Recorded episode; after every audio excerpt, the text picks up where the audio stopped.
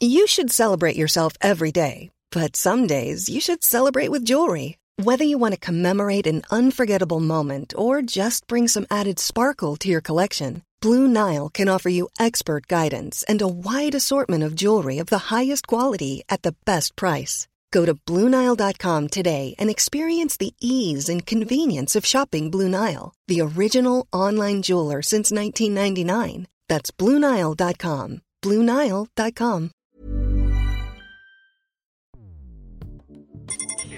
Escuchas. Escuchas un podcast de Dixo. Escuchas Guavisabi con Cecilia González y Pamela Gutiérrez. Wabi un podcast cultural.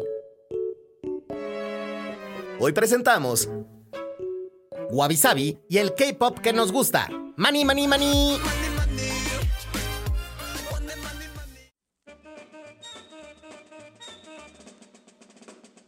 Hola, ¿qué tal?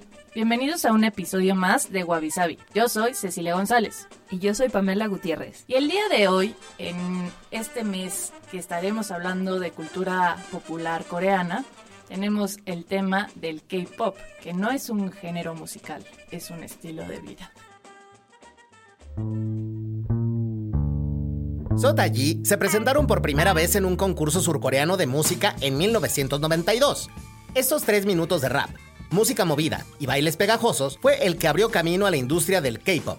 Antes de que Sota Ji se presentara en el escenario, la música que imperaba en la radio surcoreana estaba basada en himnos patrióticos que adoptaban las melodías populares, el disco de los años 70 y el pop de los años 80. Ellos introdujeron nuevos géneros musicales, nuevas modas, nuevos bailes, como el breakdance, reflejando que no solo la industria, pero la cultura de Corea del Sur estaba cambiando se retiraron en la cúspide de su carrera en 1996, dejando un vacío que fue llenado desde ese entonces por numerosas propuestas. Después de la crisis financiera de 1997 que pegó a toda Asia, el gobierno surcoreano decidió exportar su cultura, a tal grado que en 1999 pasaron una ley que impulsaba las artes y obligaba al gobierno que al menos en un 1% de todo el presupuesto se dedicara a la cultura. En 2011, las tres mayores compañías hicieron sus primeras giras internacionales, demostrando así que el K-pop se había vuelto global. Y en 2012, con Gangnam Style, todo el mundo ubicó a Corea como una potencia musical. Esta industria, hoy por hoy, está valorada en 5 billones de dólares y va aumentando cada día más con las giras internacionales, la mercancía y el uso de las nuevas tecnologías.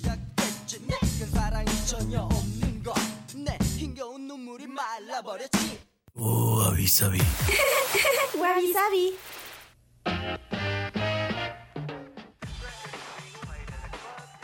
Qué bueno que antes de la cápsula eh, Ceci dijo este tema de que el K-pop es un estilo de vida, porque de hecho no es solo un género musical. Decir K-pop es nada más decir pop coreano, o sea, de origen coreano, pero pues los artistas de, del K-pop no necesariamente son pop. De hecho, pues si pueden ver, bueno, más bien escuchar algunas de las canciones o ver los videos, se darán cuenta que hay un montón de géneros mezclados nada más en una sola canción. Puede haber dos géneros en una, o por ejemplo, creo que hay una de Girls' Generation que mezcla cuatro. Tiene pop, tiene electrónica, EDM, tiene otra que es un poco más hip hop y termina con algo más de rock, ¿no? Entonces es chistoso porque no solamente es cuestión de pop, de música pop, sino es más como K-pop de popular. De popular y de origen coreano. Que en ese sentido a veces siento que es un poco cuando dices Kleenex, pero quieres decir pañuelo desechable, y entonces nada más hace como un término que utilizas para referirte a muchísimas cosas. Kimberly Clark, patrocínanos. Gracias. Y justamente en este tema también de que están en coreano y que vienen de allá, pues el nombre es algo muy importante. Por ejemplo, todo el mundo, bueno, no todo el mundo, pero los que ubican a BTS lo conocen por estas siglas, pero realmente significa Bangtan Sonyeondan. Ajá. Que además en inglés por un rato le dijeron Beyond the Scene o algo ah, así. es que en inglés las siglas ya es Beyond the Scene. Sí. O, behind the scene, o bueno, siempre le van cambiando, pero pues también en Estados Unidos pensando que muy poca gente decide por convicción aprender un idioma más, pues imagínate ahora decir Bangtan Son Yandan, ¿no? si no pueden decir tortilla o quesadilla. Bueno, todo es como nachos, tacos. Exacto. Chili con carne, ¿no? Y bueno, Bangtan Son Yandan significa, para los que no sepan, escuadrar una prueba de balas, ¿no? Algo así. Boy Scouts, o sea, Boy Bulletproof Boy Scouts. Que en español también es Boy Scouts, ¿no? Creo. Sí. Bueno, Chicos Scout. no sé. Boy Scouts a prueba de balas. y bueno, no son los únicos, es nada más como uno de los ejemplos más conocidos, pero también hay otros creo que la mayoría de los grupos más famosos tienen siglas, ¿no? EXO, 2PM, GOT7, To Anyone, TVQX, TVQX, perdón. Y también están, hay nombres este, en inglés, ¿no? Para romper la barrera geográfica como Twice, Red Velvet, Together by Tomorrow. Aunque ese es TXT, ¿no? Como el nombre... Sí, pero bueno, la traducción o más bien el acrónimo desarrollado está en inglés. Uh -huh. Y también, bueno, Blackpink, que ya estuvieron en Coachella, y Big Bang, Big que Bang. van a estar este año en Super Coachella. Junior, Exacto. bueno, Shiny, pero Pentagon, o sea, sí hay varias bandas que tienen nombres fáciles de pronunciar internacionalmente o ya lo cierran a acrónimos y muchísimo más fácil. Que de hecho, justo hasta los acrónimos y estos nombres en inglés son fáciles también de escribir en coreano. No es una palabra rara que les va a costar trabajo ponerla en su propio idioma, por decirlo de algún modo. Y hablando de este tema del nombre en inglés, pues también parte de sus canciones están en inglés. Como que en general respetan este tema que son coreanos, la mayoría sigue estando en coreano, pero pues son bien pochos. Sí, o sea, va a haber algunas partecitas que van a estar en inglés, sobre todo para que sea la parte más pegajosa de la canción y que lo puedas pues escuchar y canturrear, no Guasha, guashear. Sí, o sea, guasha guasheas eso, pero sabes que hay una parte donde sí puedes decir, no, este, oh na na na, oh na na na. Sí, exacto. Que no sé si te pasó, pero cuando empecé a escuchar K-pop, como que a veces me confundía, porque no sé, pero mi cerebro estaba esperando escuchar todo en coreano, entonces como que ya sabía que iba a escuchar garabatos, por decirlo de algún modo, porque todavía ni siquiera Bolitas y aprendía- palitos. Ajá, o sea, ni siquiera aprendía a distinguir sílabas, ¿no? O sea, si como puros sonidos y de repente pues venían las partes en inglés y yo creía, entendí algo, pero luego decía, no, no entendí, sino que está en inglés. O entiendes según tú algo en inglés como money money y tú dices money money, ¿no? Dinero y tú así de, oh, están cantando de dinero y no, es money, que es mucho y que ya que ubicas un poco los sonidos y este tema de coreano y dices, ah, no, no está diciendo money money, ¿no? Pero... No, a mí no me, no me conflictuaba la parte pocha. Tenía el conflicto, o sea, sí inventaba una letra completamente diferente. Decía, ay, esa mujer, y, y era una frase en coreano, y yo, no.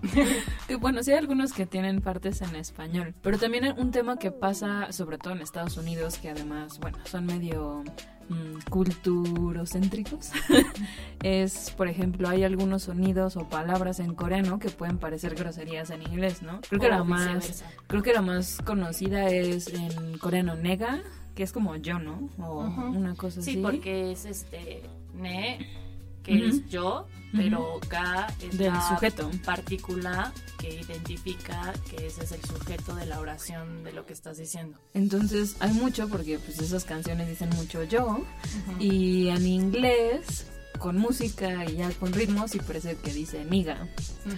Entonces era un tema como en entregas de premios y en ciertos conciertos y me pasó, o sea, como con conocidos que escuchaban una canción y te voltean a ver con cara de dijeron, así, dijeron lo que creo que cuando y es como no, no dijeron eso, suena muy parecido, pero bueno, hay algunos grupos que ya saben ese tema y cuando cantan en Estados Unidos canciones con esa palabra la cambian. O por ejemplo, pasa igual de inglés a coreano con la palabra Joker, Ah, sí. porque suena al miembro viril. Entonces, por ejemplo, si estás diciendo, ah, sí, vi The Joker, me hizo reír mucho, imagínate lo que pasa. quieren decir otro tipo de cosas. Así de, pobre de tu novio, amiga. riéndote de su Joker. Pero bueno, no es Exacto. este tipo de programas. Bueno, pero eso también pasa en justamente cuando un producto como local o que no es tan internacional, por decirlo de algún modo, se empieza a hacer más internacional. Tienes que o tener cuidado o pues saber que van a pasar este tipo de malentendidos seguido. Sí, seguramente.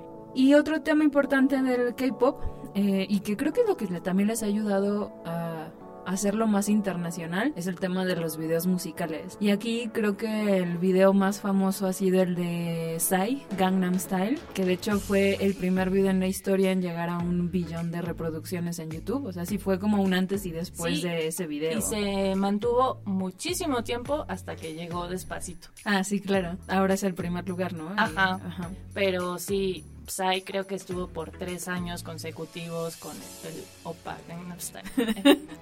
Y, y que es curioso porque se hizo viral, digamos, por las razones equivocadas, por decirlo de algún modo, porque en su momento era este tema de, ah, este video está bien raro, no entiendo nada, y como que era mucho de risa y confusión, que es un tema que ya también platicamos en el episodio anterior, ¿no? Que no terminamos de entender todas las referencias, pero realmente Psy es como una parodia del estilo de vida de los nuevos ricos que viven en Gangnam, que es como este vecindario lujoso de Seúl. Sí, que para México pues podría ser Las Lomas. Ajá, ¿No? una cosa así. Entonces, pues obviamente él cuando vio el éxito de la canción no entendía nada. Nadie entendía nada, pero de la nada veías flash mobs eh, enfrente Sí. de, de Louvre, ¿no? O en Berlín o en diferentes partes del mundo, pero así multitudinarios, bailando el baile del caballo, ¿no? Sí. Y haciéndole Opa Gangnam Style.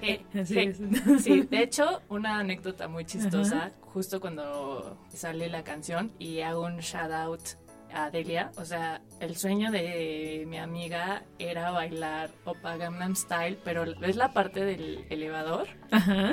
¿Ves que hay un tipo pues bailando con las piernas abiertas y una persona abajo? Pues imagínate, estábamos ahí y yo me puse abajo, ya sabes, con posición así súper linda y cute. Y en eso estábamos de viaje, pero abre el, se abre el elevador y un señor que estaba con nosotros en el tour se nos quedó viendo como, ¿y estas borrachas que Prometo que no habíamos consumido nada, o sea, solo fue como de, a ver, ¿quieres hacer tu sueño? Vamos a hacerlo. Y ella estaba muerta de la risa porque cada vez que nos lo topábamos, el señor corría, nos veía y huía así como, de, ay, las locas del elevado.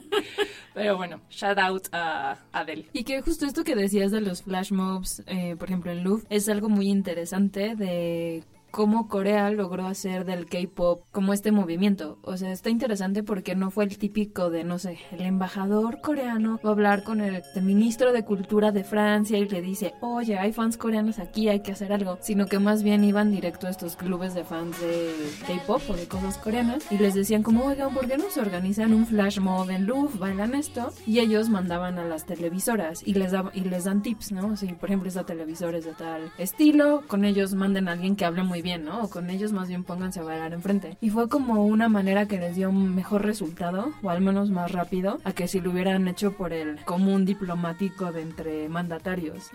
Y como que se hace muy interesante porque al final de cuentas el K-pop creo que por eso es este movimiento de como mainstream de nicho. O sea que ves las ventas y pues alcanzan, por ejemplo, BTS a Taylor Swift y como estas figuras, pero si alguien de la calle le preguntas, particularmente fuera de Corea, ¿no?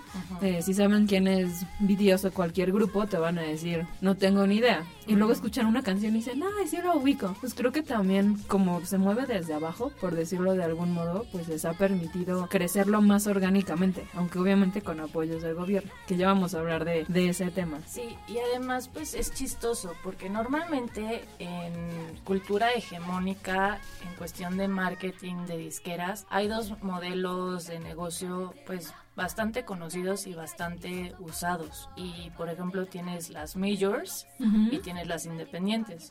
Y muchas veces las majors que podrían ser pues Sony, Warner, Universal, lo que hace es que ven un- una persona que tiene talento y siguen el modelo push, ¿no? Ujú. En cuestión de que casi casi es como la semilla que están cultivando y con esa semilla pues ya tienen ciertos contratos y ciertos discos y ciertas presentaciones. Y por ejemplo, muchas veces del modelo pool, entonces tenemos, eh, por ejemplo, de independientes, disqueras que la más famosa es Sub Pop, de donde sale Nirvana. Entonces ven estos talentos y literal, o sea, hacen un pool, ¿no? Los jalan hacia ellos para pues ya hacer toda, pues una planteación mercadotécnica muchísimo más grande. Y aquí es muy curioso, no existe tanto esta parte de las majors y de las independientes. Solo tienes como las tres grandes, que ahora creo que son las cuatro grandes, y ya tienes este, compañías muchísimo más chiquitas. Y por ejemplo, una major, pues otra vez como Warner, Universal, etcétera, pues es major porque no solo hace discos, o sea, tiene eh, atacados varias partes del mercado informativo. Tienen cine, tienen canales de televisión, ¿no? Sí, que es más una agencia de entretenimiento, digamos que una disquera como lo entendemos en Occidente, ¿no? De que se dedican a hacer discos y si acaso tendrán dos o tres subnegocios, por decirlo de algún modo, pero aquí sí es entretenimiento en general, hasta modelos, ¿no? Tienen como... Eh, pero bueno, es que te me adelantaste. perdón.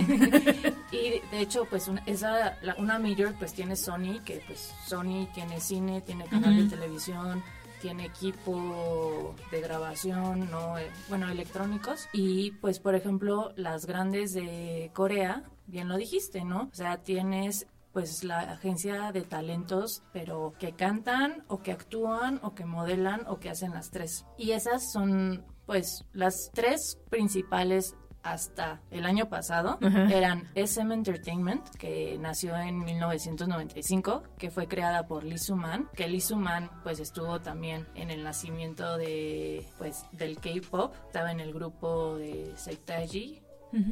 Y era uno de los boys. y bueno, SM Entertainment tiene grupos como EXO, Super Junior, Red Velvet, FX, Shiny, Girls' Generation, NCT. Luego tenemos YG, que es considerada como la de los chicos malos. Y le hizo mucho honor a esa reputación el año pasado. Siempre, o sea, siempre por los escándalos que hay, pero nació en 1996, fue creada por Jang Hyun Suk y bueno, bandas, hay una de mis favoritas que es Epic High. También Big Bang, que los quiero mucho.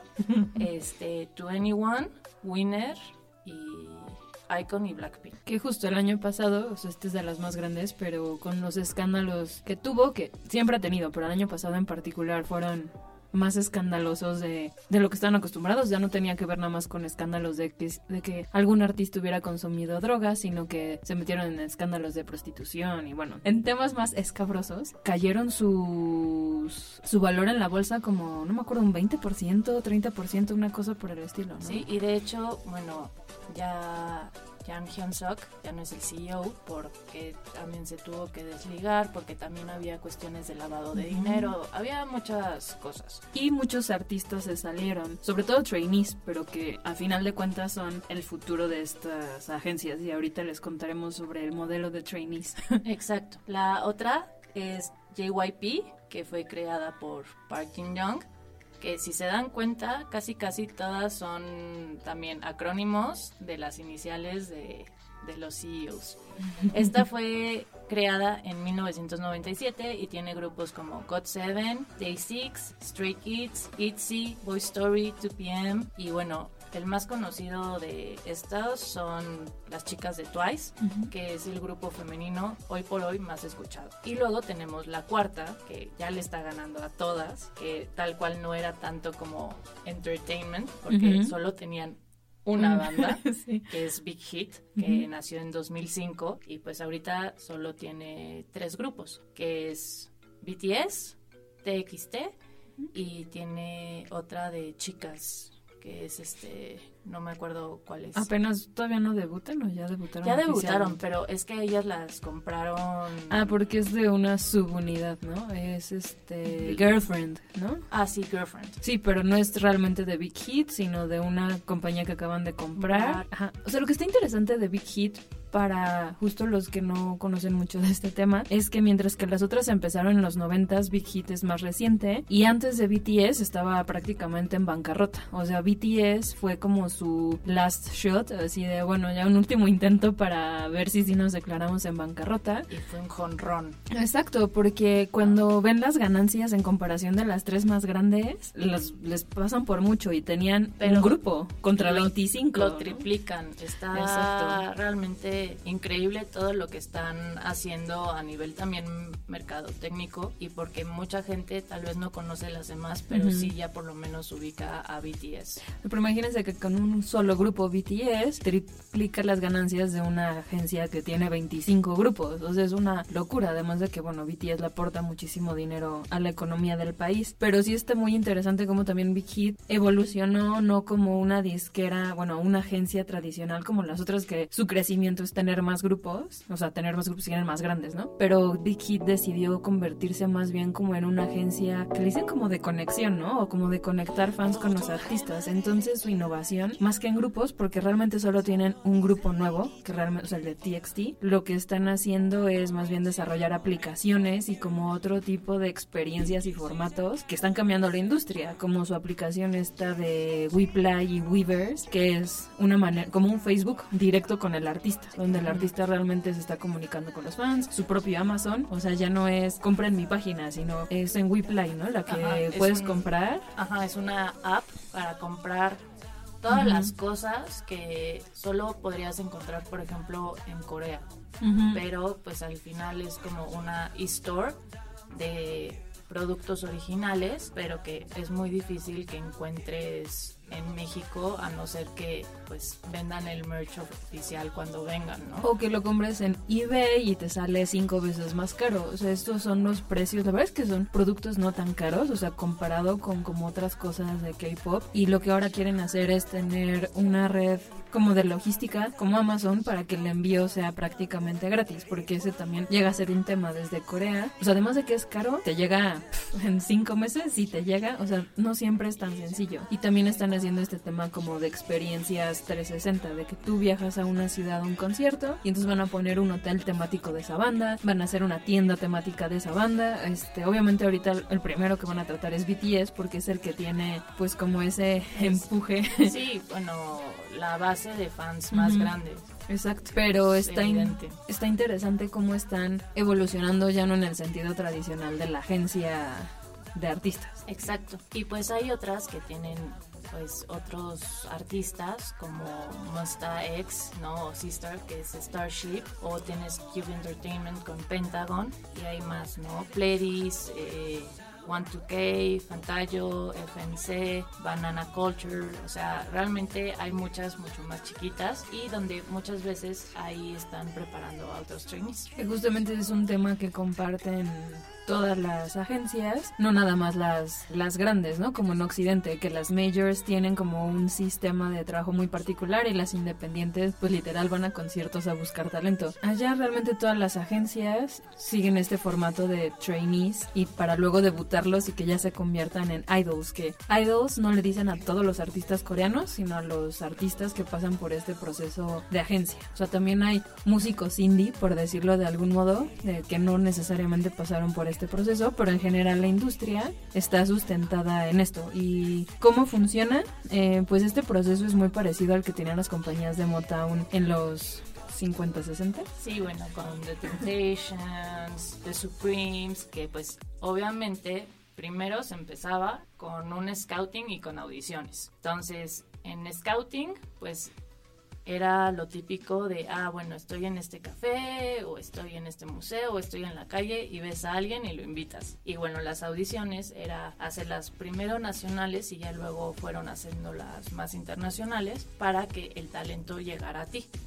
Y pues siempre buscando rendimiento, el baile, que también es súper importante porque si han visto los videos, bueno, es de las cosas más llamativas que hay. Sí, da risa. ¿Se acuerdan de sus bailes de tú, mi complemento y eso? Eso no pasa en Corea. Que en los noventas éramos un poco como Napoleon Dynamite. Todo lo teníamos que hablar con las manos. Entonces era tú, mi complemento. NSYNC también lo hace. Ah, claro. O sea, los bailes de los noventas todo era gesticular con las manos. ¿Y Entonces, eso? paloma hacías las manos, este corazón hacías las La manos calle de la sirena. Lo eso, digo, pues, y eso que que era de los que tenían coreografías más elaboradas, pero en comparación con estos grupos de K-pop, pues no. O sea, nada que ver. Obviamente, pues que sepan trabajar en equipo y convivir en equipo porque muchas veces por años van a estar compartiendo los mismos dos cuartos por horas y días y meses. Viven juntos, de hecho, ¿no? Ujú. Al menos al principio. Luego, pues obviamente que tengan talento y que tengan una mente muy aguda. Lo interesante también es que al ser agencias de entretenimiento, a veces pues tu talento es ser guapo. Entonces te hacen modelo, o sea que no necesariamente obligan a todos a ser cantantes. Y creo que también por eso, eh, ¿cómo decirlo? La calidad de las voces de estos grupos, como que se salen del, del estereotipo de pop, que nada, o sea, que no cantan y que todos se lo tunean o cosas así. O sea, como que en, en serio encuentra tu, tu talento. Ujú. Luego, pues vienen toda la parte del entrenamiento, que muchas veces, pues también ha habido muchos escándalos de que son condiciones precarias, que los contratos no son favorecedores, sobre todo cuando están empezando, ¿no? Porque como son trainees, pues pueden vivir literal de sopas preparadas que les echas agua y ya se inflan, ¿no? De noodles instantáneos. ¿no? O hay veces que nada más tenían una de esos envases de unicel para todo el día, ¿no? Entonces, sí, con el paso de los años hubo varios idols que sí pelearon por esos derechos para que las condiciones fueran mucho mejores y ya incluso está legalizado, ¿no? De que debe de haber cierto tiempo, este, de que sí debe de, de ser, bueno, de haber condiciones muchísimo más humanas. Sí, porque, bueno, dicen que ensayan bailes 12 horas, más lo que tienen que hacer de canto. Y eso, o sea, está muy...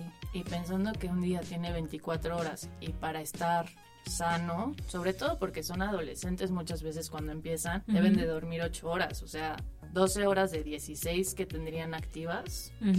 Son de baile y de entrenamiento vocal y demás. Entonces sí, es una exigencia bastante fuerte. Y bueno, y justamente a los que están en este proceso de entrenamiento les dicen trainees, que en ese momento significa no mucho, o sea, no te asegura tu futuro en esta en esa industria. Es pues estás entrenando, todavía no es seguro si vas a ser solista, cuál es tu talento, si vas a estar en un grupo. O en qué grupo, con qué compañeros, porque hay muchos que empiezan en- entrenando en una compañía, pero no debutan en esa compañía, debutan en otra. Entonces, pues sí, hay que ir checando. Y este proceso también puede durar años, o sea, tampoco hay como un límite de ese trainee, por decirlo de algún modo. O sea, hay quienes han sido muy rápido, como en menos de un año, y hay quienes estuvieron cinco o seis años de trainees. Porque además también depende de tu personalidad, entonces también tienen que hacer un match así a la medida para que pues tú también destaques en un grupo o de 5 o de 13.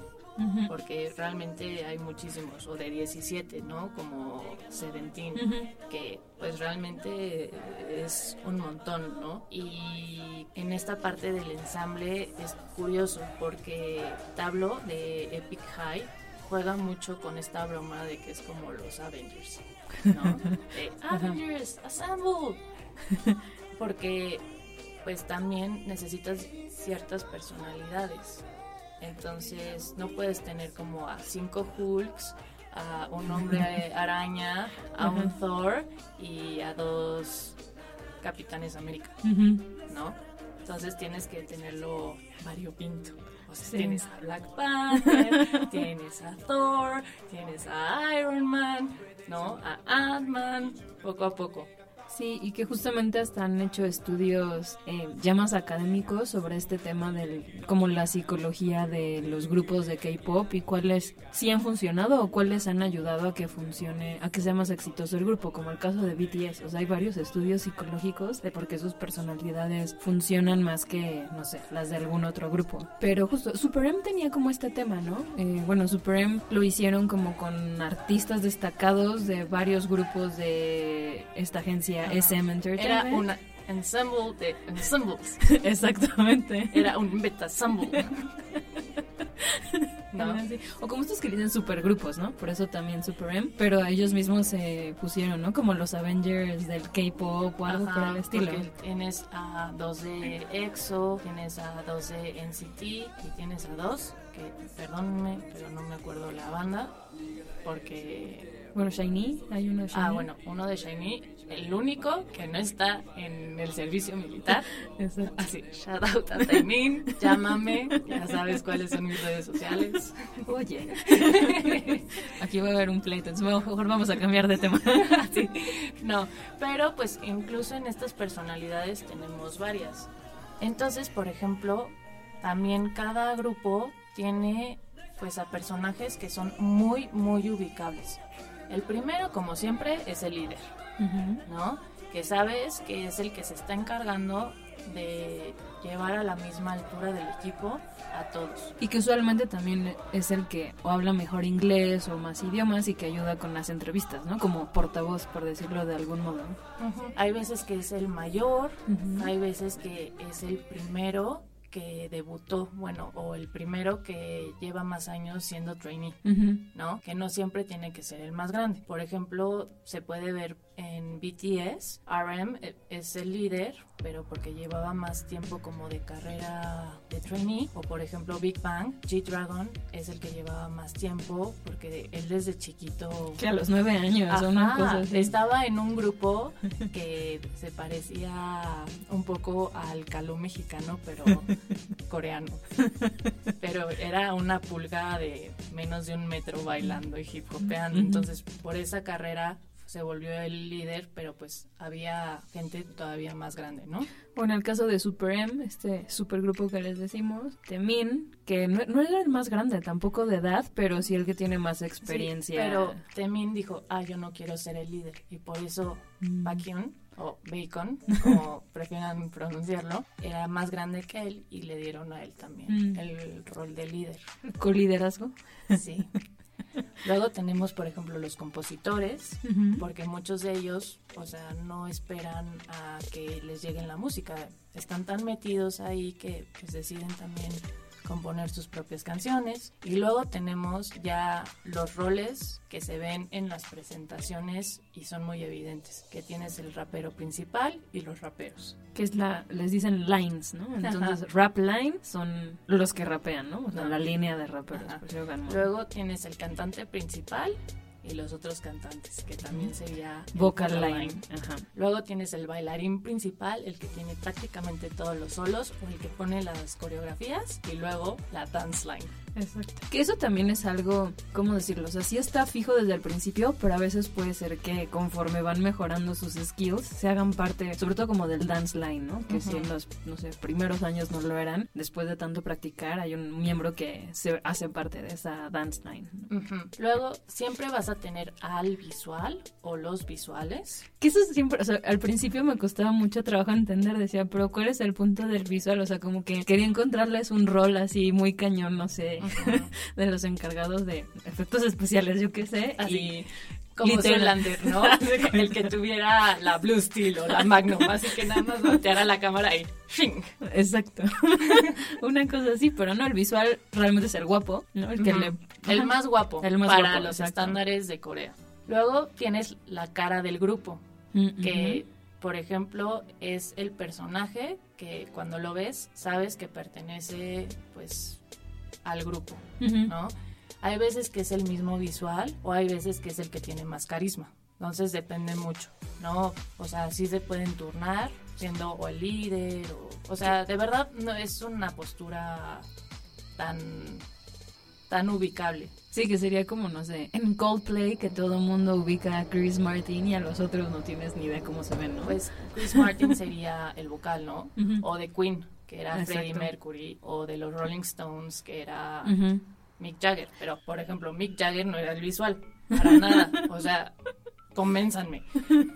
Pero, pues al final era The Face. Ujú. Lo, lo ves y pues evidentemente dices, ah, O por ejemplo, un caso interesante sería el de comparando Fallout Boy. O sea, que ahí como que la cara del grupo siendo que es más bien Pete Wentz, que él es el, ay, el bajista, si no Sí, me el bajista. También compositor, pero no es el cantante principal, ese es Patrick Stump. Pero, fue más un poco por la cuestión popular de que era un poco más carita y luego pues también entre pues los chismes de la farándula de que, y estuvo casado con Ashley Simpson, ¿no? Y que tenía una disquera, o sea, en términos de como influencia más tangible, pues sí, él, gana. De hecho, él tiene a Panic! at Disco, o sea, él descubrió hasta cierto punto Panic! at Disco y ahora es más exitoso que fue el Bad Boy, ¿no? Pero bueno, nada más como para tener otro punto de referencia. Luego tienes el centro de, del grupo, que eso siempre lo van a ver. Cuando hay las coreografías, es la persona que siempre está a la mitad. Siempre. O sea, cuando empiezan o cuando acaban. Incluso, por ejemplo, cuando están en conferencias de prensa, siempre lo van a poner también en la mitad. ¿No? Entonces, en Corea hacen mucho eso, no es o sea, está hasta coreografiado quién siempre tiene que estar como en la punta de la pirámide. Y sobre todo al inicio, porque también permite ubicar, ¿no? Y como ir asignando diferentes roles y ordenándolo en tu cabeza. Creo que ya hay grupos que son tan conocidos que se dan chance de jugar un poco más con, con estos acomodos, pero pues ya que los ubicas bien. Ajá, pero hay otros siempre, ¿no? Y otra vez, o sea, el centro del grupo puede ser o el que mejor baile, o el rapero, o el líder, o no sé, o sea, depende mucho pues también un poco de la dinámica que tienen entre ellos. Y el último papel que es súper ubicable siempre es el magné, que es el chiquito del grupo. El bebé. Ajá. Y bueno, ya que definieron todos estos roles, ahora sí ya debutan y ahora sí ya se convierten en, en idols y ya dependerá del éxito si siguen o no, pero bueno, ese es como, digamos, hasta cierto punto el cierre del ciclo de ser trainee, que además hace mucho, eh, empata muy bien con la cultura de esfuerzo y de estudio que hay en Corea, que de hecho es algo que viene desde el siglo XIV bueno, eso es lo que ellos cuentan, ¿no? Hicieron unos exámenes para que las personas normales pudieran ser parte de la aristocracia, que les decían cuaco, y esto era, imagínense, así como un ceneval, que si lo pasabas, eso te permitía justamente aspirar a un puesto de gobierno, y en ese entonces eso significaba no nada más que te pagaban bien, sino que asegurabas por tres generaciones títulos y propiedades. Entonces era pasar de, ya saben, de pesando un plebeyo ahí, a como esta aristocracia, que no necesariamente era real, que obviamente tenía mucho más privilegios las personas que ya venían de esa clase. O sea, era un examen tan difícil que pues prácticamente nadie lo pasaba, que no fuera ya de, de esa misma clase. Pero bueno, o sea, los coreanos estudiaban como locos porque literalmente si pasabas ese examen le asegurabas el porvenir al menos a tres generaciones. Y este, y bueno, ellos mismos dicen que desde entonces los coreanos estudian como si su vida dependiera de ello, la de su familia y la de sus herederos, ¿no? Y este sistema como de trainees y de debutar creo que un poco responde a esta misma cultura, porque el esfuerzo que le ponen a estudiar para la universidad o una escuela normal es igual o mayor al que le ponen para ser idols. Y que además, pues no todos se convierten en idols. Y pues en ese sentido, toda esta industria también tiene mucho que ver con la cultura coreana, así como paternalista desde el gobierno. Sí, y bueno, de las tradiciones que llevan años y centenios, o sea, porque es algo que sí tienen muy arraigado. Y que si ven, hay un programa en, YouTube que pueden ver que se llama eh, Hello Counselor, que es como hasta en las mejores familias, pero sin los guaruras atrás. Así, ah, y sin, bueno, y sin Carmencita Salinas. y sin, jalarse de, del cabello y todo Ah, sin el hombre lobo. Exacto. sí, los personajes reales en primera fila. Es como mucho más em, relajado y más familiar, pero uno de los temas que más tocan en ese programa son niños pidiéndoles a sus papás que ya los dejen jugar y que no los tengan en clases hasta las 10 de la noche y que pues no los exploten en ese sentido. Y es como para nosotros creo muy complicado pensar eh, así todo el tiempo, pero es algo que ellos tienen muy arraigado. Y de hecho, igual este tema de la industria del entretenimiento, no nada más en ese sentido hace match con su cultura, sino también en esta parte que el gobierno decidió meterse. El gobierno decidió apostarle por ahí de los 80s al soft power o como, no digamos, no al poder económico o militar, sino más bien al poder cultural. Y esta industria tan grande que existe ahorita y como tan innovadora y tan dinámica responde a como a estas iniciativas del gobierno que se dieron cuenta que no se trataba nada más de decir, ah, sí, ahora vamos a tener artistas famosos. O sea, pues no es como que los artistas que a veces sean fáciles de sacar porque necesitan creatividad y talento, sino que más bien eh, le mucho tiempo y muchos recursos por un lado dándole dinero directamente como a la industria, le aportan como un billón de dólares al año, pero también empezaron a hacer como una estructura que les ayudara a que creciera. Y en ese sentido tienen el Ministerio de Cultura, Deporte y Turismo, que tiene una división de la industria de la cultura popular, un instituto de investigación electrónica y de telecomunicaciones y el Instituto Coreano de Tecnología Cultural. ¿Y qué hacen estos? pues literalmente investigan, por ejemplo, qué fuegos artificiales se ven más impresionantes en un concierto, ¿no? o... o cómo, porque también son muy conscientes ecológicos, ¿no? Oye, en vez de usar estos fuegos artificiales porque contaminan tanto, ¿por qué no mejor innovamos y usamos drones con luces LED?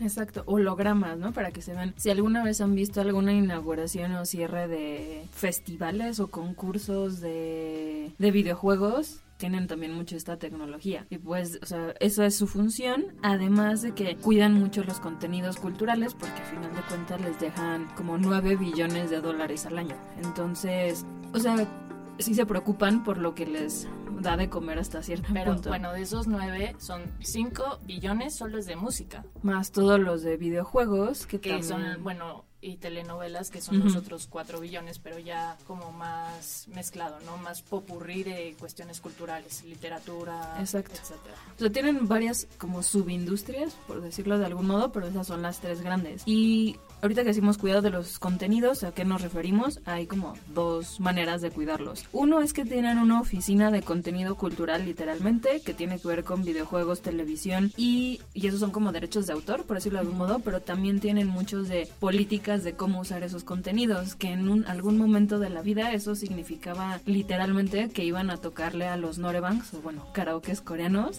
para que pagaran las regalías de la música que usaban. Y aunque suene muy exagerado, pues también hace mucho sentido si quieres vivir de como ese tipo de contenidos. Sí, porque pues al final estás usando la música de otros. Exacto. Pero lo curioso es que no fue como en el sentido de Napster, ¿se acuerdan en su momento que las disqueras y Metallica en particular pegaron no hay un shout out a Metallica. claro. Pegaron como un grito y querían, ya saben, penalizar. De hecho, yo sí conozco una chica cuando estaba en Alemania eh, le cobraron 200 euros de multa porque bajó una canción en LimeWire en ese entonces. Pero no era no es tanto en ese sentido, sino porque la verdad es que dan muchas cosas gratuitas. O sea, puedes ver muchas series de manera gratuita, escuchar música de manera gratuita. Incluso si eres youtuber y quieres reaccionar a un video coreano, puedes ponerlo completo y es raro que como otras este, disqueras o agencias te lo, te lo quiten por derechos de autor. Como que están muy conscientes también de la promoción orgánica. Pero sí es algo que tienen bastante controlado porque pues realmente de eso querían pues vivir hasta cierto punto, ¿no? Más que de cosas militares o algo así. Y también pues hay una parte que también hay un control y este control podría haber empezado un poco con Park Chung-hee, que fue un dictador coreano, que de verdad estuvo instaurando una medida de control increíble, sobre todo para que la gente consumiera eh, contenidos saludables. Que estos contenidos saludables evidentemente pues deberían ser canciones muy patrióticas, que alabaran lo que es Corea, canciones típicas o canciones seguras, ¿no? Que no fueran pecaminosas, que fueran esas baladitas sosas de amor.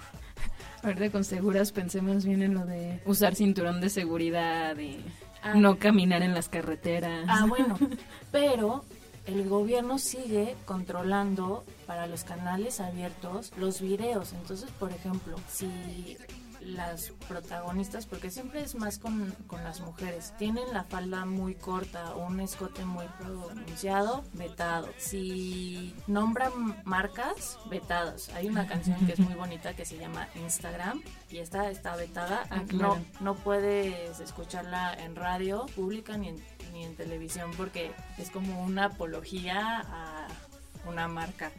Eh, no deben de ser muy sexuales, obviamente también con los movimientos pélvicos y bueno, de piernas y todo. Casi siempre los están censurando o más bien no permitiendo. Cualquiera que sea una apología a la violencia, entonces que haya violencia muy explícita de balazos, muertes, descerebrados, uh, así, tripas al aire, petado. Narcocorridos. También otros que sean irrespetuosos a los mayores o, por ejemplo, fumando, porque Corea es muy estricta con la cuestión de fumar, o sea, alguien que fuma está muy mal visto. Y bueno, como decías, ¿no? Han vetado, que a nosotros se nos hace chistoso, pero videos donde aparece gente manejando sin cinturón de seguridad o caminando muy feliz en la mitad de una carretera. Y es chistoso porque si ven a YouTube, hay un montón de videos donde están caminando pues sin precaución a la mitad de una carretera. Está uno de Vietnam, está uno de Blackpink, está uno de Icon, o sea, no sé qué les pasa a los coreanos que les encanta caminar campechanamente sobre una carretera. Si alguien sabe qué pasa con esto, por favor, avísenos, porque yo no entiendo ese furor así de ver una una carretera y decir, la tengo que caminar poéticamente e ir hacia el sol. O sea, sí se ve bonito, pero... Pero ya todos, además te vetan, o sea, bueno. Y bueno, ya con esta gran reflexión, vamos a pasar al, al cierre. Es duda existencial. bueno, con esta duda existencial vamos a pasar al cierre de este episodio, que como saben es con haikus. Entonces, Ceci, empieza ahora tú con tu haiku del K-pop. Muy bien. Muchos critican bolitas y palitos. K-pop, way of life. Muy bien. Va el mío. Canto en coreano. Invoco un demonio y llega bailando. ya me imagino. Pero hay muchos memes que es eso de que quieren hacer un solo de la rap line y de la nada, ¡pum! Facebook, ¿qué onda? es que sí, o sea, empiezas diciendo garabatos y conforme aprendes coreano vas mejorando, pero... Sí, no pronuncias bien. No, y bueno, ya el rap ya es nivel máster. Exacto. Y bueno, Gracias por escuchar este episodio de Wabi Sabi. Esperemos que ahora se hayan convertido al K-pop. Que de todas formas, la próxima semana escucharán una serie de entrevistas que hicimos a fandoms y a fans, fans, fans de Hueso Colorado sobre pues, el K-pop. Diferentes grupos. No se pierdan la próxima semana. Nos escuchamos pronto. Exacto. Y no olviden mandarnos sus comentarios, sus haikus, sus fotos, lo que sea, a través de nuestras redes sociales, arroba guaguaguabisabi. Y ya saben, en Instagram, Facebook, Instagram, Instagram otra vez, y Twitter, y Twitter y Facebook, y creo que se me olvidó decir Instagram. ah, sí, Instagram. Y para escucharnos, nos pueden escuchar en Spotify, en Apple Podcast, en Dixo.com y en Instagram. Ah, sí, este, se me olvidó. Eh, ya dije que me siguieran en Instagram. es arroba guaguaguabisabi. Hacemos contenidos bien padres. Ya vamos a cortar aquí. en Instagram, en Instagram. Yo soy Pamela Gutiérrez. Yo soy Cecilia González. Y por favor, síguenos en Instagram. Bye.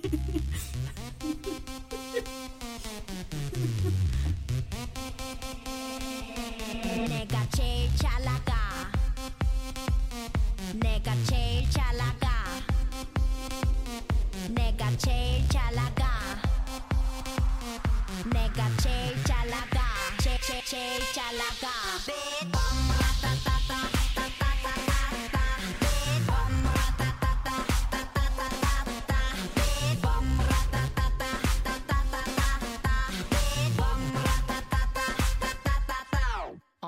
넣었을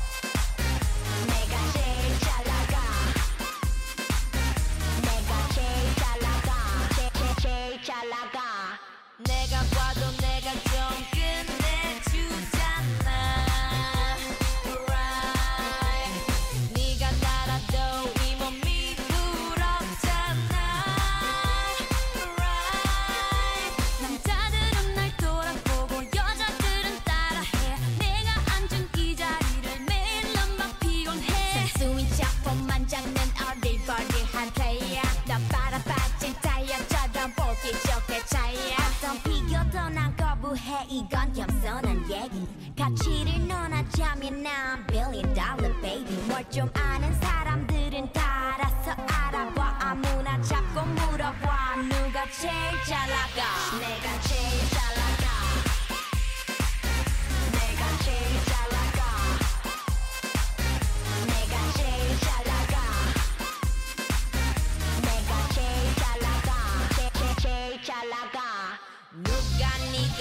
rodador de alagar. No, no, no, no. Na, na, na, na. Luga, niga, na bodador de alagar. No, no, no, no. Na, na, na, na.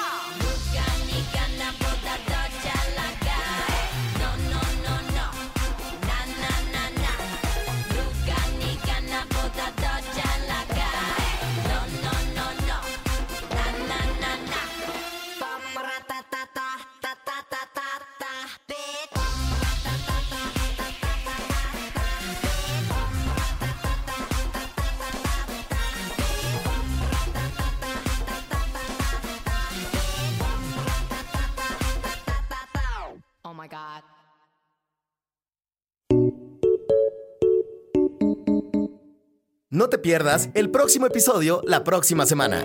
Esto es Wabi Sabi.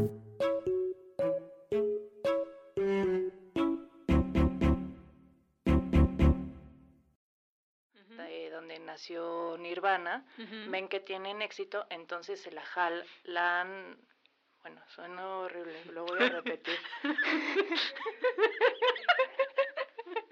Por favor, se repite porque aluré horrible y sin querer hasta, hasta que salió me di cuenta. Espera, Ah. espera. Le doy un trago. Y se la jalan. No, Ya tenemos blooper. Y yo no, se corta. No, de verdad, no soy así. ¿Qué van a pensar? Ya, yo ya dije pasaje erótico. Sí, pero yo ya escalé así. Bueno, Dixo presentó, Wabi Sabi, con Cecilia González y Pamela Gutiérrez.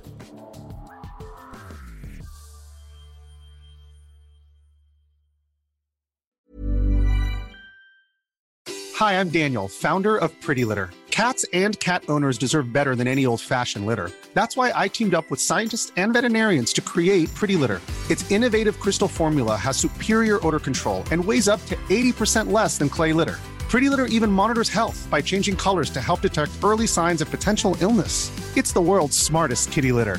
Go to prettylitter.com and use code ACAST for 20% off your first order and a free cat toy. Terms and conditions apply. See site for details.